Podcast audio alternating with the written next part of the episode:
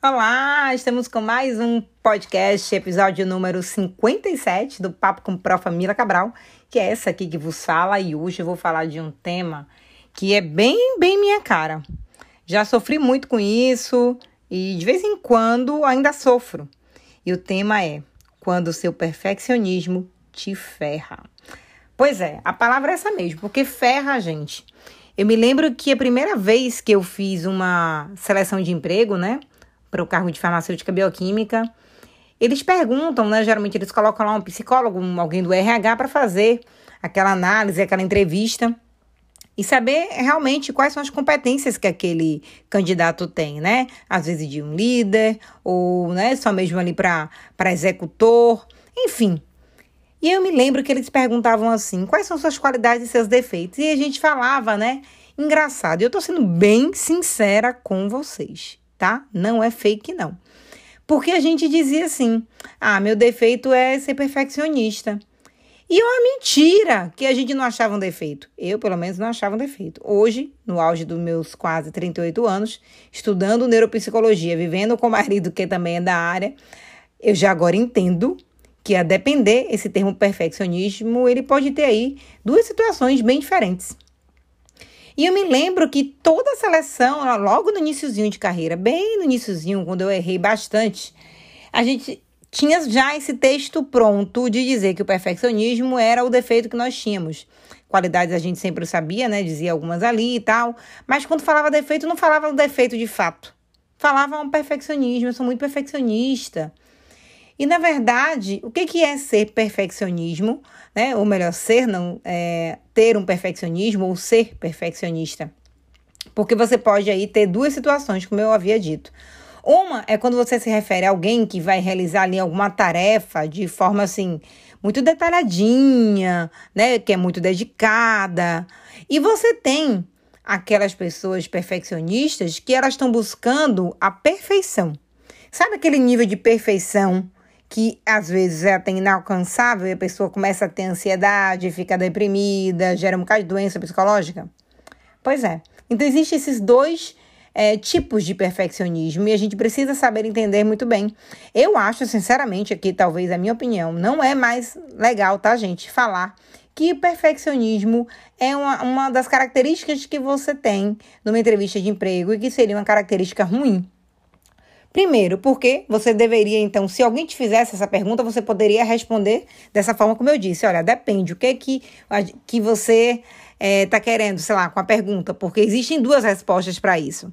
Um perfeccionismo de um, quem faz um trabalho é, de excelência, que consegue bons resultados com isso, né? Então, assim, aquele, aquele trabalho minucioso, que é feito de forma responsável, né? Que gera um resultado de excelência, né? Tem todo um zelo isso é positivo. Agora, principalmente é positivo quando esse seu perfeccionismo não causa problema a ninguém. Né, o colega do trabalho, porque às vezes, e aí vem o, o, lado ruim, né, o outro ponto do perfeccionismo, que é justamente esse que a pessoa quer uma perfeição muitas vezes inalcançável ou muito, muito, muito difícil de ser alcançada e quer impor isso aos colegas de trabalho, quer impor isso aos funcionários, se ele for um gestor, um líder. Então, assim, passa a ser algo que causa problema, geralmente, não só para ele, que vai ficar naquela tentativa insana, maluca de tentar ser, fazer tudo muito perfeito e não conseguir. Ele vai colocar ali padrões muito altos que às vezes ele não consegue alcançar, que são irreais, e o esforço que vai ter que fazer, muitas vezes, é que gera todo o estresse, a ansiedade, a frustração, o medo, aí vem depressão, aí vem tomar Rivotril essas loucuras que a gente está vendo no mundo de agora. Só que não é tão de agora assim, já vem de um tempo, mas hoje essa, essa loucura da competição e as redes sociais têm instigado isso, não de forma muito saudável, na verdade é essa, a que as pessoas alcancem um nível de, perfe de, de perfeição, né? Que é irreal. A pessoa fica horas a fio acordada para tentar fazer trabalho de uma forma melhor do que ela não está conseguindo, às vezes indo pelo caminho errado, toma medicamento para ficar acordado, depois toma medicamento para dormir. Essa é uma realidade que eu vejo em pessoas do meu dia a dia que convivem comigo. E que faz justamente esse, esse, essa balança louca, né? Onde não vai ter um equilíbrio nunca, porque o equilíbrio disso aí não vai acontecer, vai acontecer uma doença lá no final. É justamente, olha, eu tenho que ficar acordada para entregar no prazo, para fazer melhor. E aí você toma ritalina, você toma cafeína, baldes e baldes de café. Aí depois você fica sem dormir, porque ficou muito tempo aceso. Aí você toma Rivotril, enfim. Você dá para perceber que está errado? Então, assim, eu acho que esse perfeccionismo, de fato, vai ferrar você. Eu, inclusive, acho que já me ferrei bastante por conta desse meu jeito. E que hoje, graças a Deus, eu estou infinitamente melhor. Infinitamente. Milena, você conseguiu isso como? Sozinha? De jeito nenhum. Terapia inúmeras vezes. É, leitura, porque ler é importante. Até hoje eu continuo lendo sobre coisas é, mais psicológicas, comportamentais. Sempre tive essa vontade, porque eu sabia que eu precisava, então eu corri atrás. Então, eu acho que correr atrás, até mesmo de entender esse problema né, que te aflige e tentar resolver, já é um bom caminho, um bom início, né? Para você começar a resolver esse, esse problema aí. Porque eu, de fato, acho um problema. Porque às vezes parece algo muito sutil, mas para alguém que está trabalhando junto com você, que vai viver nessa adrenalina louca, você vai causar problemas bem maiores, porque você causa problema em você e em toda uma equipe. Então, toda vez que o perfeccionismo se transformar em algo muito negativo, que acabe desencadeando uma série de sentimentos ruins, problemas de baixa autoestima em você e no outro, né, no colaborador, se for um chefe lá no seu funcionário, isso não pode ser bom.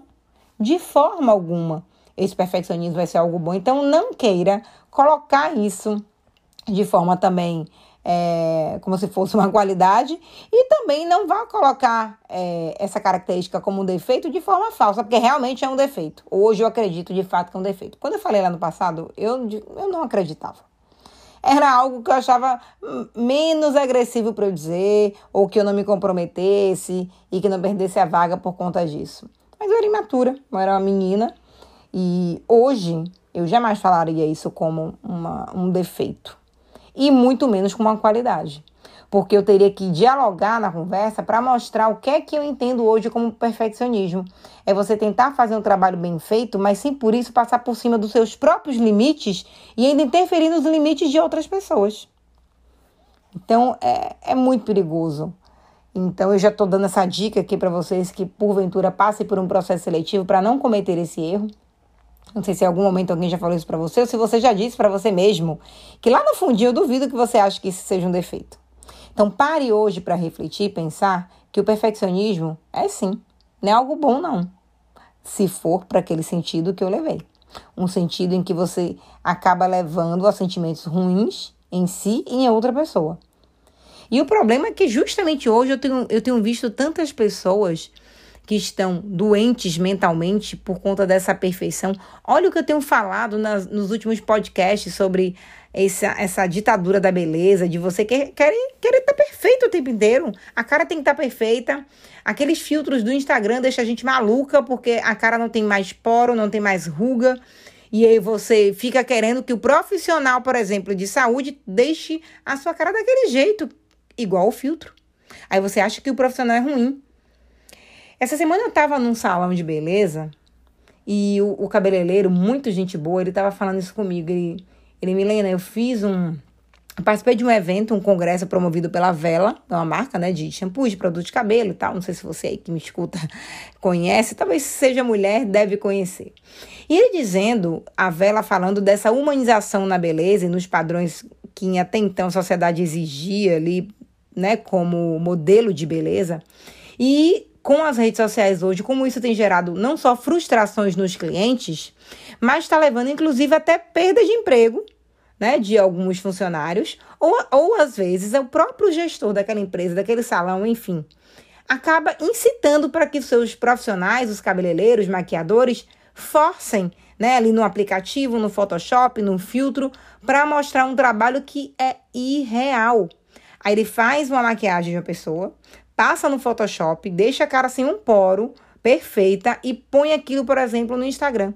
E a pessoa acha que vai conseguir aquela imagem ali, que vai conseguir reproduzir nela, vai até esse estabelecimento, procura o profissional e não gosta. E aí vai reclamar. E aí aquele profissional também se sente mal em querer melhorar, se acha incapaz e parece que até se perde que não é ele que é incapaz, mas é aquilo que ele tentou mostrar que é incapaz de qualquer, qualquer pessoa fazer na vida real. Então, tá gerando esse perfeccionismo, tá gerando, tá desencadeando problemas em todos os nichos, em todas as áreas, em todos os níveis de consciência. Porque as pessoas, às vezes, nessa busca desse perfeccionismo, está deixando, sabe, de, de encarar que o irreal realmente é irreal e passa a acreditar que aquilo ali miraculoso pode de fato acontecer muitas vezes.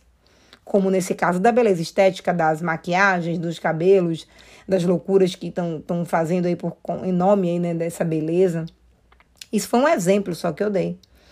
E o meu exemplo, né, da época da, da, seleção de emprego, que eu acho que é muito comum, acho que muita gente já passou por isso, de dizer que era perfeccionista como defeito e, na verdade, nem achava que aquele era um defeito. Então, assim, toda vez que vocês é, olharem para si e verem que vocês estão sendo perfeccionistas, parem e olhem com cuidado, com carinho, porque isso de fato pode se tornar uma obsessão. Pode causar todo um sentimento de incapacidade, de que você é fraco, de que você não vai alcançar. Para de se comparar porque alguém fez um pouco melhor aquilo do que você. Aquele pouco melhor que ela faz Pode ser naquele quesito. Você pode fazer outras coisas também melhores em outras situações, em outros quesitos. Mas não quer dizer que aquilo é a melhor forma também. Então, olhe com atenção para dentro de você, se escute o que é que você tem dito para você mesmo, né, ou mesma. E se você então vê, perceber que está se cobrando demais, que está com sua autoestima lá embaixo, procure um profissional, procure um, um psicoterapeuta, um psicólogo, porque você precisa começar a minorar esse sentimento e transformar, né, em geralmente um, um, um comportamento diferente, porque tudo começa na cabeça, né? Que a gente fala, é o pensar, sentir, agir. Você pensa aquilo ali, aí pensou que, poxa, eu sou uma merda, não consigo fazer aquilo tão bem. Aí aquilo, claro, vai gerar um sentimento ruim dentro de você que vai ser gatilho para também uma ação não tão benéfica. E que, consequentemente, ainda vai desencadear transtornos como ansiedade, depressão, sabe? Então, assim, esse, esse PSA, né, que Augusto Cury fala justamente, serve para tudo na vida, tá? Tudo que a gente for pensar, de bom e de ruim. Só que o de bom, quando a gente pensa, é legal, porque vai trazer um sentimento bom que vai ser convertido ali em uma ação também bacana. Mas quando o pensamento é ruim, o sentimento óbvio, se o pensamento é ruim, o que, é que você vai fomentar ali dentro de você? Sentimentos bons? Impossível. Então, pare e veja. Se você está metódico demais, minucioso demais, se você está tendo dificuldade em aceitar quando você erra, e principalmente você sabe que errou, mas está com dificuldade em entender que, poxa, eu vou ter que aprender isso aqui para melhorar. Se você está detalhista ao extremo, para que nada saia do jeito ali que você planejou, nada pode sair daquele trilho, nada pode dar errado. Perceba, tá errado. Procure ajuda. Se você, inclusive, errou em alguma coisa e começa a se punir, a se sentir culpado, comece também a pensar: olha, isso são sinais de que eu estou levando esse meu perfeccionismo ao extremo e àquele lado, ó, que Milena falou, aquele lado negativo da palavra, já que ela tem aí um, um sentido dúbio, né? Se você começa a ter esses sentimentos e ainda prejudica outros, né? Isso, esse perfeccionismo é negativo. Agora, se é algo com limites, e que favoreça a execução das suas tarefas, para que elas saiam com excelências, mas que para isso não gere desgaste mental, desgaste físico, transtorno interpessoal. Aí, ok. Se você também começar a ter dificuldade para trabalhar em equipe, isso, gente, eu vou assumir aqui para vocês. É talvez ainda de toda a lista de características, eu acho que está dentre aquelas, aquela que mas eu ainda tenho alguns problemas para resolver, porque quando a gente quer fazer tudo muito certinho e outras pessoas não fazem, isso acarreta problema em você e na equipe como um todo, porque uma hora você vai expor isso. né? E acaba que você fica sem aceitar o erro do outro também. Nossa, eu já passei muito por isso, de a gente ficar totalmente inflexível, porque como a gente quer fazer tudo 100%, no dia que a pessoa que tá, trabalha com você fizer 90%, ela não vai prestar para você. E nem só ambiente de trabalho, não. Relacionamento, parceiro, parceira, familiar, com o seu filho, com os seus pais.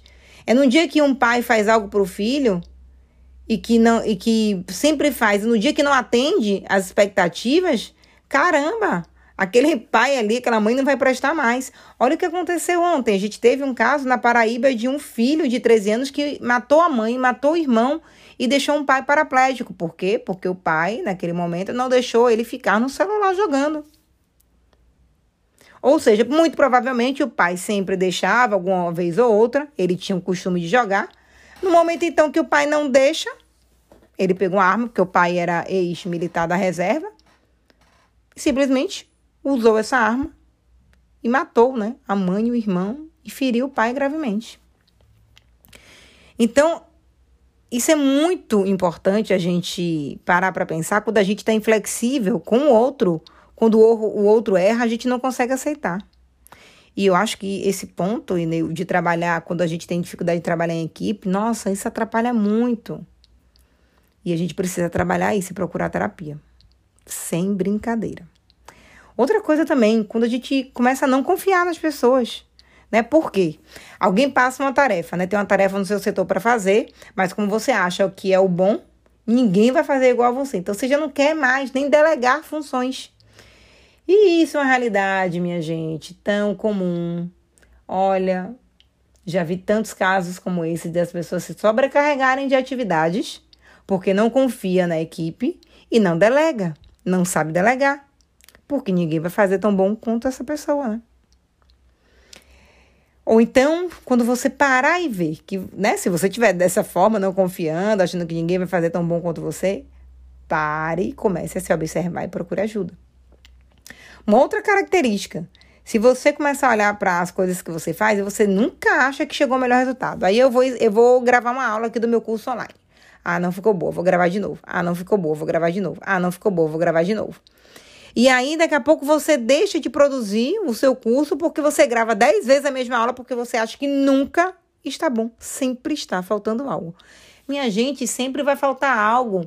Não é porque eu tenho, por exemplo, meu curso de bioquímica clínica que tudo, tudo, tudo que existe na vida de bioquímica clínica vai estar dentro desse curso.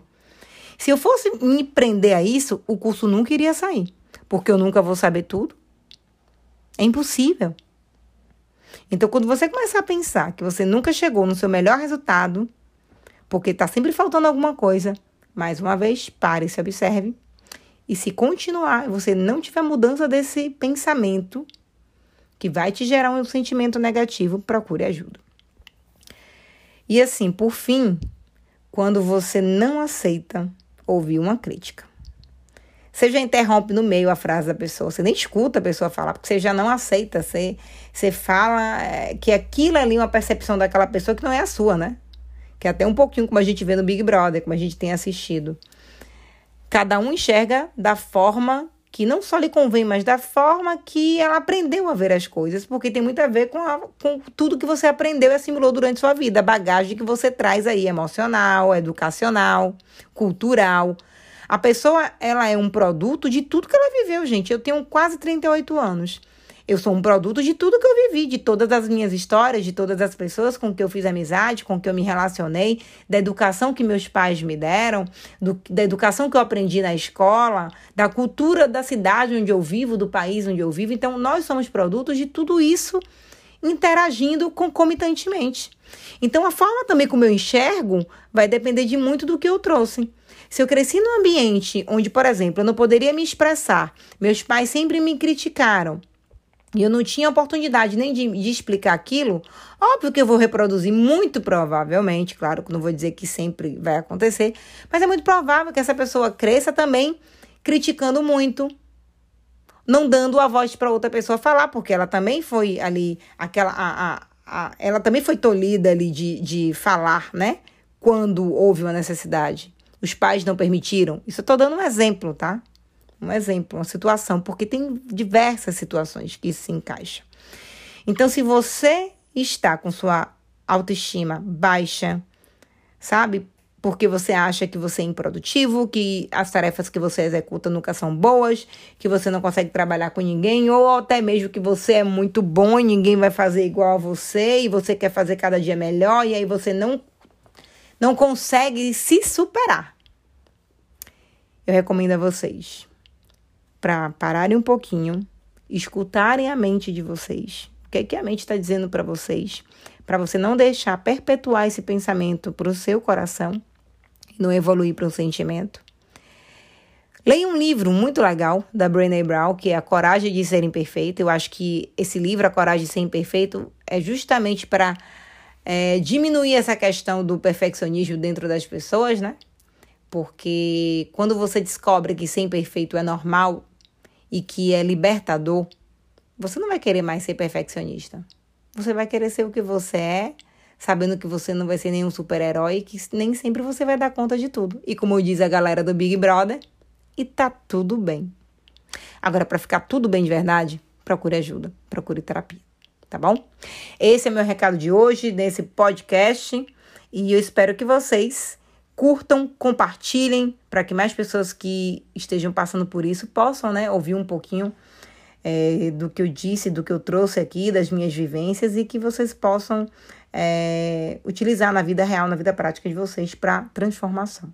Tá bom? Um grande beijo e semana que vem, mais um episódio do Papo com Prof. Família Cabral. Continue me seguindo e me acompanhando também por aqui. Um grande beijo. Tchau, tchau.